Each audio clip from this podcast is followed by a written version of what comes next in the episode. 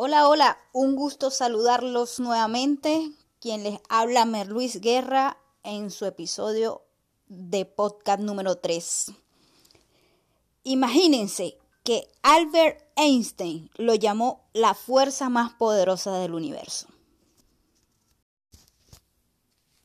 Se dice que en alguna ocasión alguien le preguntó a Einstein sobre cuál era la fuerza más poderosa del universo y éste le respondió, el interés compuesto. pues hoy quiero hablarles de eso, del interés compuesto. Sea o no verdadera la anécdota, resulta muy importante comprender bien cuál es el concepto, los efectos que puede tener en tu ahorro o tu inversión. ¿Sabes qué es el interés compuesto? ¿Qué te parece el interés compuesto? ¿Lo has escuchado antes? Hoy voy a tomarme unos minutos para compartirte por qué es bueno saber del interés compuesto y por supuesto aplicarlo para beneficio de nuestras vidas. Antes quiero iniciar definiéndote qué es un interés.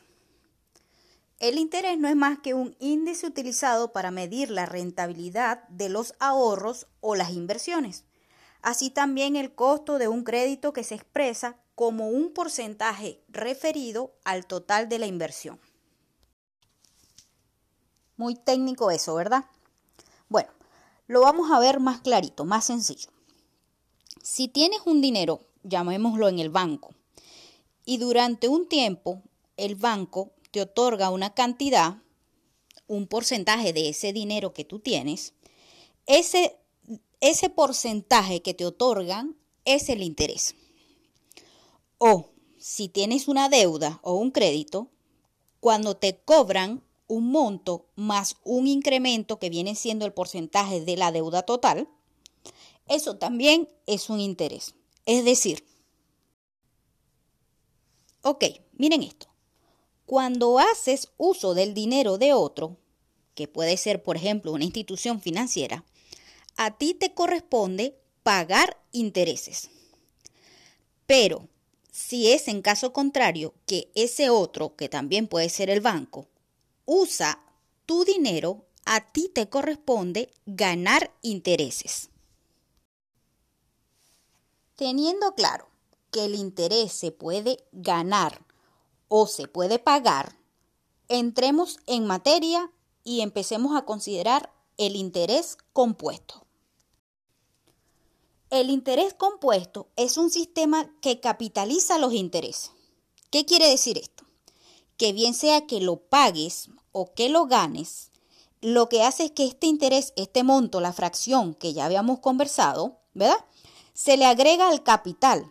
Entonces se incrementa dicho capital. Y periodo a periodo, o mes a mes, año a año, como mejor lo puedan calcular, este interés se va incrementando, aumenta el capital y el monto se hace cada vez mayor. Hagamos un ejemplo para que lo veamos mejor. Saquen su calculadora. Imagínense que tienen un préstamo de mil dólares y el interés es del 10% mensual. Entonces, calculamos mil dólares por 10%, el monto a pagar el próximo mes es equivalente a 1.100 dólares. Y si no lo pagas, entonces estos 1.100 pasan a ser el monto de la deuda. Es decir, los 100 dólares de intereses se capitalizan. Eso es lo que quiere decir. Y para el cálculo de, de pago para el próximo mes, entonces tendrías que calcular los mismos 10% por los 1100 y te arrojaría un monto de 1210 a pagar, que es correspondiente a interés y capital sobre intereses. Esto pasa muy comúnmente, eh, sobre todo con la tarjeta de crédito. Pero ¿Te has puesto a pensar cómo hago yo para ganar interés compuesto?